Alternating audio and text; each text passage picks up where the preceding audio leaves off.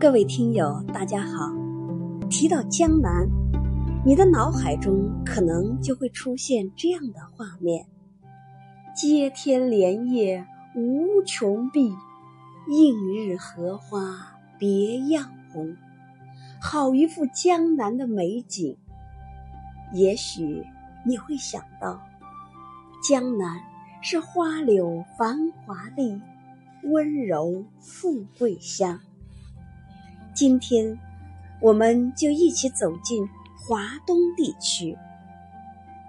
华东地区一般指中国东部五省一市所在的区域，包括山东、江苏、浙江。安徽、江西和上海，华东地区以丘陵、盆地、平原为主，属于亚热带湿润型季风气候。民族有汉、满、回、蒙古、壮、苗等，是多民族共同的聚居区。整个地区自然环境优越，物产资源丰富。中国的几个鱼米之乡都隶属于这块土地，比如历史上盛极一时的苏杭；黄金宝石之乡山东，富饶的江淮平原，加上商品生产发达，工业门类齐全。交通运输四通八达，这一地区的国民输入有一段时间几乎达到了全国的三分之一。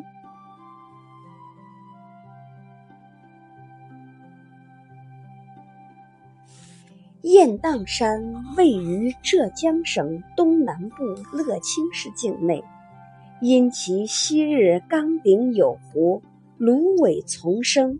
结草成荡，成群的秋雁在这里栖息，故而得名雁荡山。雁荡山是洞宫山的支脉，呈西南东北走向。这里群山海拔并不显著，但山内多奇峰怪石，有南雁、中雁和北雁等著名的风景区。鄱阳湖，鄱阳湖是中国最大的淡水湖，位于江西省北部九江与南昌之间的长江中游南岸，是中国第一大吞吐型的季节性湖泊。鄱阳湖是一个古老的断线湖盆。在大约一点三五亿年前沉陷成巨大的盆地，距今六七千年前才逐渐积水成为湖泊。由于历史上长江改道及人类的活动，大量泥沙沉积湖中，导致湖面不断缩小。